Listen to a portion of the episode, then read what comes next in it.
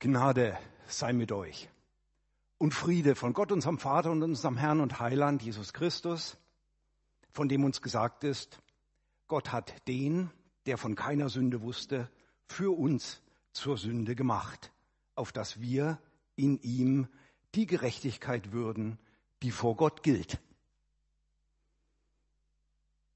O lieber Herr und Heiland, schenke uns ein Wort für unser Herz und schenke uns ein Herz für dein Wort. Amen. Ja, ich möchte Sie auch äh, ganz herzlich begrüßen. Sie hier oder ihr hier, die ihr hier seid und auch die anderen, die uns vielleicht aus dem Urlaub äh, zugeschaltet sind. Ich freue mich immer, wenn ich hier bin. Äh, bin dankbar, dass ich als Predikant äh, hier den Timo so ein bisschen in der Urlaubszeit unterstützen kann. Ja, liebe Glaubensgeschwister, liebe Gemeinde, lasst mich mal mit einer Frage beginnen. Unter welchem Blick leben wir? Unter welchem Blick lebst du? Welche Blicke treffen uns? Welche Blicke beeinflussen uns? Was haben diese Blicke für Auswirkungen? Mag der ein oder andere fragen, meine Güte, was ist denn das für eine seltsame Frage? Aber mit unseren Blicken hat es ja schon eine selbst, äh, eine äh, eigenartige Bewandtnis auf sich. Es ist ja ungefähr das Erste, was so ein kleines Baby lernt, wenn es auf die Welt gekommen ist. Schon mit wenigen, im Alter von wenigen Wochen, wenigen Monaten, sucht ein Baby ja mit seinen Augen so äh, den Blick der Mutter. Und wenn die Mutter es dann anschaut, genau, ah, der Blick der Mutter das Baby trifft, ja, dann geht die Sonne auf.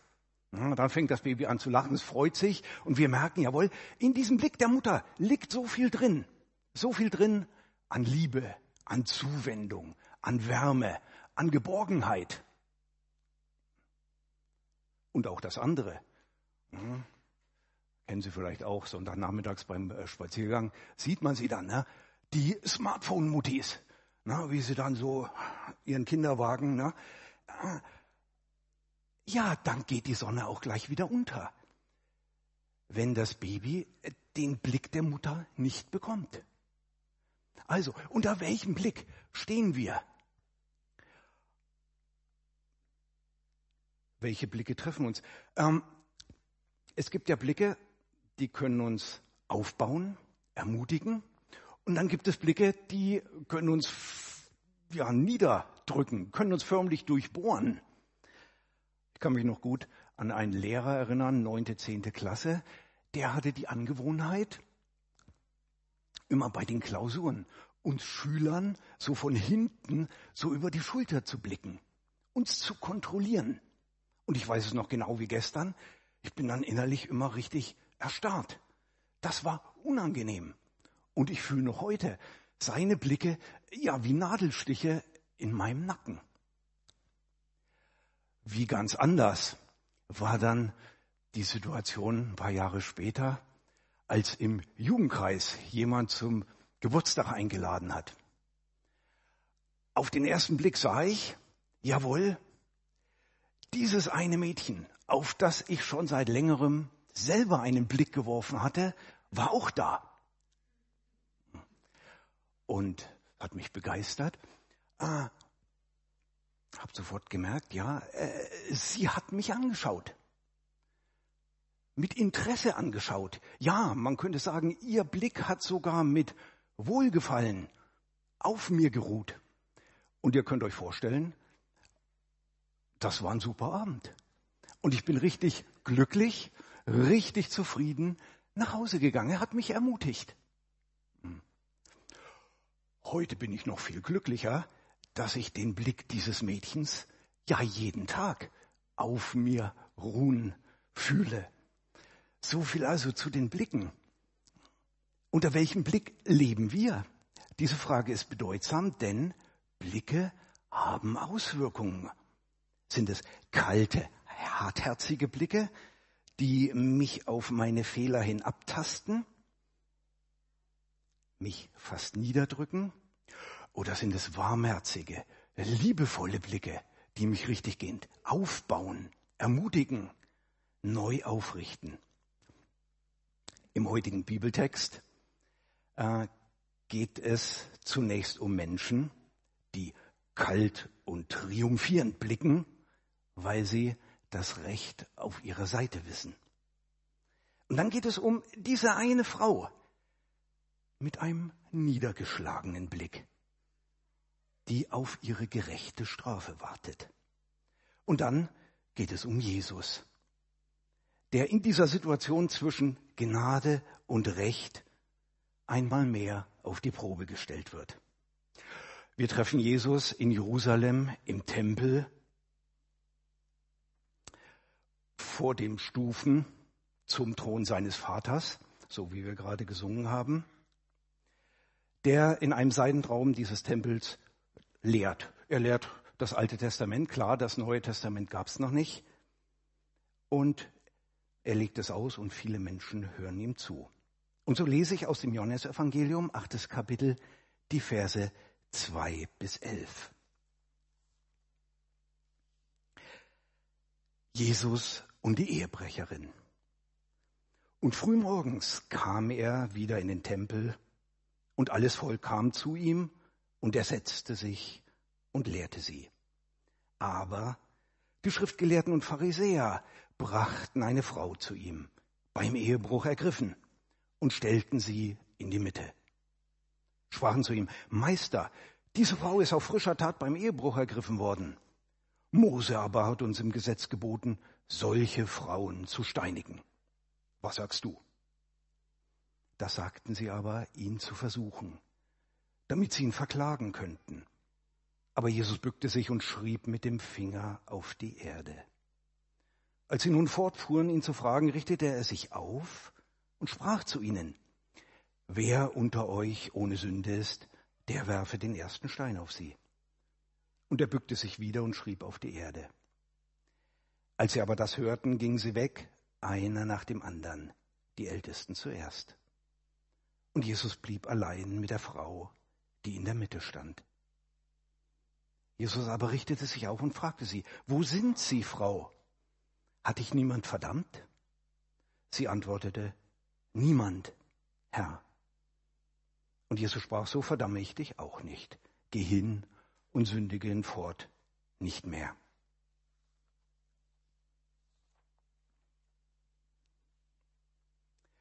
Ihr Lieben, welche Blicke gibt es in dieser Geschichte? Unter welchem Blick steht diese Frau, die von den Schriftgelehrten hier vor Jesus gezerrt wird? Wie wird sie wohl von ihnen angesehen? Und wie blickt dann Jesus auf sie? Und dann, wie schauen sich wohl Jesus und die Schriftgelehrten und Pharisäer gegenseitig an? Und dahinter steht noch eine viel tiefere Frage, nämlich, wie hängen Gnade und Recht miteinander zusammen? Wie hängen Gnade und Recht miteinander zusammen? Oder schließen sie sich gegenseitig aus? Wir Christen, wir sind ja sozusagen Experten in Sachen Gnade. Gnade ist der Kern, sozusagen die DNA unseres Glaubens. Aus Gnade seid ihr gerettet. Durch Glauben und das nicht aus euch, Gottes Gabe ist es. So kann es dann später der Apostel Paulus formulieren. Ja, Gnade, das ist unser Spezialgebiet. Kein Sonntag vergeht, ohne dass vom gnädigen Gott gepredigt wird. Auch ich habe euch ja vorhin bei diesem sogenannten Kanzelgruß damit begrüßt. Gnade sei mit euch und Frieden. Aber wie ist denn das jetzt eigentlich mit der Gnade? Ist Gnade, ist Begnadigung nicht immer auch ein Stück weit ungerecht? Schuld, die nicht gesühnt wird? Schuld, die ungesühnt bleibt? Und wir ahnen oh, das ist ja alles gar nicht so einfach. Das kann ja richtig kompliziert werden. Nicht umsonst wird ja an alten Gerichtsgebäuden diese Figur, die Justitia, das heißt die Gerechtigkeit, immer so mit einer Waage in der Hand dargestellt. Was bedeutet denn eigentlich diese Waage?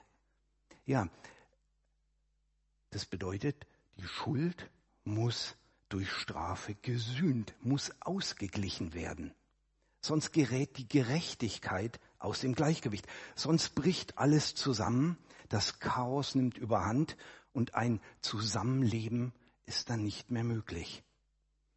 Augustinus war es, der gesagt hat, nimm aus einem Staat das Recht weg und du hast eine Räuberbande. Ja, in unseren Tagen sehen wir genügend Beispiele davon. Also ist gar nicht so einfach mit dem Recht und der Gnade. Dieses Abwägen, das gilt dann auch noch ohne Ansehen der Person, also ohne den Betroffenen anzusehen. Deshalb hat ja Justitia immer die Augen mit so einem Tuch verbunden. Also ist Gnade immer auch Rechtsbruch? Bricht Jesus hier das mosaische Gesetz? Fragen, ja, die hineinreichen bis in unsere Gegenwart, die Auswirkungen haben auf unser Leben und die wir gemeinsam bedenken wollen. Daher zunächst das Erste. Ein klarer Fall.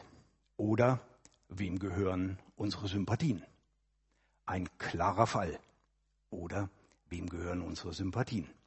Nun, für die Pharisäer ist die Geschichte dieser Frau ein klarer Fall. Sie wurde in flagranti beim Ehebruch erwischt. Du sollst nicht Ehe brechen, so sagt es unmissverständlich das sechste Gebot. Die Ausführungsbestimmungen im dritten Buch Mose regeln ebenso klar. Wenn jemand die Ehe bricht, soll er des Todes sterben. Also, die Bibel ist an dieser Stelle völlig eindeutig. Zudem gibt es ja an der objektiven Schuld dieser Frau dem Bericht des Johannesevangeliums zufolge ja auch nichts zu deuteln. Aber trotzdem, wenn ich euch jetzt fragen würde, wem gehören eure Sympathien, vermute ich, nun, die meisten werden wohl zumindest Mitleid mit der Frau haben, ihre Ankläger höchst unsympathisch finden. Doch warum eigentlich? Wenn der Fall doch so klar ist. Dazu zwei Vermutungen. Die erste hat mit unserer Zeit zu tun. Wenn ich es richtig sehe, ist Ehebruch heute für viele nicht wirklich etwas Verwerfliches mehr. Höchstens noch für den jeweils betroffenen Ehepartner. Aber, so hört man oft, wenn man jemand Neues liebt und es in der Ehe auch nicht so richtig stimmt, ja, kann man halt nichts dagegen machen. Und wer weiß schon, warum diese Frau in unserer Geschichte mit einem anderen Mann ins Bett gegangen ist. Man kann sich sicher gute Gründe dafür denken. Und wenn dann noch so unangenehme Rechthaber auf der anderen Seite stehen, so wie diese Schriftgelehrten, ja, da sind unsere Sympathien schnell klar. Dann müssen eben die alten biblischen Texte neu interpretiert werden. Dann müssen wir das Wort Gottes unserer Wirklichkeit anpassen und es nicht mehr so als starren Rahmen gegen unsere Gefühle und Bedürfnisse wenden. Soweit meine erste Vermutung. Hm. Doch auch, wenn wir uns näher auf den biblischen Bericht einlassen, werden die Ankläger ja nicht sympathischer. Für sie scheint ja die Frau nur ein Mittel zum Zweck zu sein. Sie wird benutzt, um Jesus eine Falle zu stellen, um einen Anklagegrund gegen ihn zu haben. Wenn er sich nämlich auf die Seite des Gesetzes stellt, dann verliert er viele Sympathien, so wie auch die unsrigen. Und seine Mission, nämlich dem Volk die Barmherzigkeit Gottes nahezubringen, wäre mit einem Schlag beendet. Ja, wenn er aber wieder mal sein weiches Herz zeigt, dann verstößt er eindeutig gegen Gottes Wort, die Tradition Moses und die aktuelle Rechtslage. Dann könnten sie Jesus anklagen. Ja, dann ist er auch weg vom Fenster. Nein, sympathisch ist das nicht. Vor allem, wenn man sich das Gesetz Mose zum Thema einmal genauer anschaut. Dort macht sich nämlich nicht nur die Ehebrecherin, sondern auch der Ehebrecher in gleicher Weise schuldig und verdient dieselbe Todesstrafe. Aber von dem Mann sieht man hier nichts. Vielleicht dachten die Ankläger, dass sie mit einer Frau alleine dann leichteres Spiel haben würden. Eigentlich schon das ein Skandal. So wie es ja bis heute ein Skandal ist, dass vor allem Frauen weltweit zu Missbrauchsopfern werden. Wie aber geht Jesus mit dieser Falle um? Wie stellt er sich zum göttlichen Recht? Hierzu ein zweites. Eine Überraschung. Oder lässt Jesus Gnade vor Recht ergehen? Eine Überraschung. Oder lässt Jesus Gnade vor Recht ergehen? Liebe Gemeinde, da gingen sie hinaus einer nach dem anderen, die Ältesten zuerst, so unser Text. Ja, irgendwie finde ich das schon eine coole Geschichte. Da wollen die Pharisäer Jesus eine Falle stellen, aber Jesus dreht den Spieß einfach um. Am Ende fühlen sich die Pharisäer ertappt und verkrümeln sich. Aber ganz so einfach ist die Sache dann doch nicht, denn von einem Triumphgeschrei Jesu oder der Frau lesen wir hier nichts. Hören wir stattdessen genauer hin. Wie reagiert Jesus auf die Anklage der Frau durch die Pharisäer und die Falle, die sie ihm damit stellen? Zunächst völlig überraschend. Jesus sagt gar nichts. Er bückt sich zu Boden und schreibt mit dem Finger auf die Erde. Jesus wendet sich von den Anklägern ab. Er verweigert ihnen den Blickkontakt. Könnt ihr euch diese Szene vorstellen? Irgendwo auf dem Tempelgelände, Jesus, die Volksmenge, dem zuhört im Halbrund um ihn herum, die Ankläger, eifrig dramatisch und die Frau, Mutterseelen allein in der Mitte. Und nun bückt sich Jesus und schreibt auf dem Boden. Was mag er wohl geschrieben haben? Wir wissen es nicht. Vielleicht setzt Jesus eine alttestamentliche Prophezeiung um. In Jeremia 17 steht, dass Gott die Namen der Abtrünnigen auf die Erde schreibt, weil sie ihn, den lebendigen Gott, verlassen haben. Geschrieben in den Staub. Ein starkes Bild, wie ich finde, für die Vergänglichkeit der Gottlosen. Jesus kündigt bereits jetzt das Gericht Gottes über die Ankläger an aber er lässt noch Zeit zur Umkehr. Jesus sagt nicht Ja oder Nein zur Anklage der Pharisäer, sondern er wendet sich jetzt persönlich an sie. Wer unter euch ohne Sünde ist, der werfe den ersten Stein. Jesus richtet sich auf. Jetzt blickt er den Anklägern ins Gesicht. Jesus hebt sein Angesicht und im klaren Licht der Majestät Gottes betrachtet, wie steht ihr da? Könnt ihr wirklich mit dem Finger auf sie zeigen, ohne auf euch selbst zu zeigen? Im Licht Gottes betrachtet, wie steht ihr da? Was ist eure eigentliche, eure, was sind eure eigentlichen Motive? Und dann, dann senkt er wieder den Blick, schaltet das Licht wieder aus. Eine düstere Situation. Ich stelle mir vor, dieser Blick geht durch Mark und Bein. Dieser Blick trifft sie mitten ins Herz. Aber es ist ein Blick, der Umkehr noch ermöglicht, ja zur Umkehr auffordert. Jesus verhandelt jetzt nicht den Fall dieser Frau, sondern den Fall der Ankläger, der Rechthaber, diejenigen, die meinen, dass sie mit ihrem Gott ja doch schon irgendwie im Reinen sind. Schließlich seien sie ja lange nicht so schlimm wie andere. Aber aus den Anklägern werden plötzlich selber Angeklagte. Und Jesus, Jesus wird hier ganz grundsätzlich. Wer ist denn unter euch ohne Sünde? Anders gefragt, wer hält sich denn wirklich komplett an Gottes Willen, ohne einen Kompromiss mit der Sünde einzugehen? Was nun auf diese Frage Jesu folgt, ist für mich die nächste Überraschung. Die Ankläger verschwinden. Alle hatten sie ihren Stein schon in der Hand, aber jetzt hört man die Steine der Reihe nach auf die Erde plumpsen. Einer nach dem anderen geht, gesteht damit ein, ja, wir sind auch nicht ohne Sünde. Auch wir stehen vor dem Richterstuhl Gottes ohne Entschuldigung da. Und ich muss sagen, ich habe eine gewisse Hochachtung vor diesem Rückzug. Bin mir nicht sicher, was passieren würde, wenn Jesus das heute fragen würde.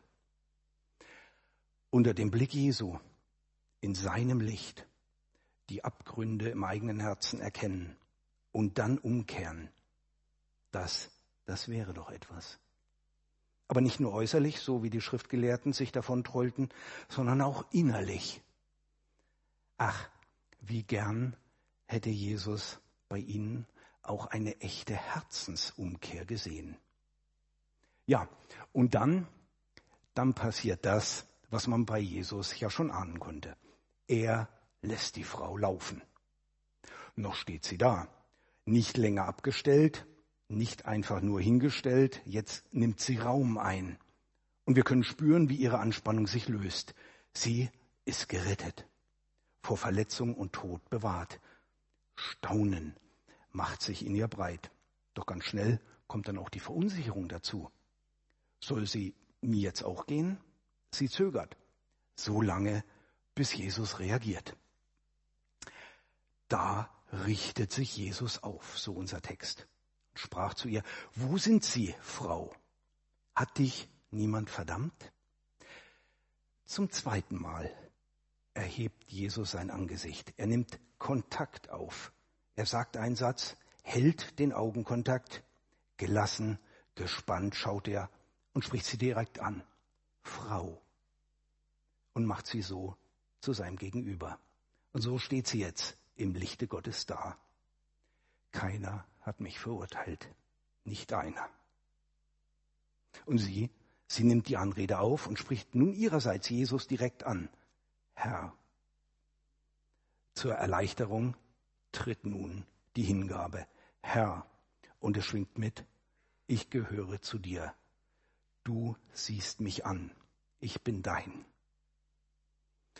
Und es bleibt Ihre unausgesprochene Frage, wie siehst du, wie beurteilst du mich eigentlich? Ich verurteile dich auch nicht. Du kannst gehen, so Jesus. Welch ein Aufatmen muss da durch die Frau gegangen sein. Gerade noch den sicheren Tod durch Steinigung vor Augen und nun Freispruch. Gerade noch den Hass der Ankläger im Nacken und nun den liebevollen Blick des Heilands vor Augen. Welch eine Veränderung durch Jesus. Er lässt Gnade vor Recht ergehen. Ja, aber was heißt das? Er streicht Gottes Gebote durch, passt sie der Wirklichkeit an, oder? Gut für die Frau am Tempel und gut für uns, auch wir wohl, Ehebrecher, mit Taten, Worten und in Gedanken. Endlich wird unser Gewissen frei, oder? Alles gut wir lassen mal fünf gerade sein. Nein, ich denke, das wäre reich, reichlich oberflächlich. Damit wären wir doch am eigentlichen unseres Schriftwortes vorbeigegangen. Denn nun gilt auch ein drittes. Erst das Ende bringt die Wende. Oder wie finden Gnade und Recht zueinander? Erst das Ende bringt die Wende. Oder wie finden Gnade und Recht zueinander? Liebe Glaubensgeschwister, Jesus aber sprach, so verdamme ich dich auch nicht, geh hin und sündige hinfort nicht mehr.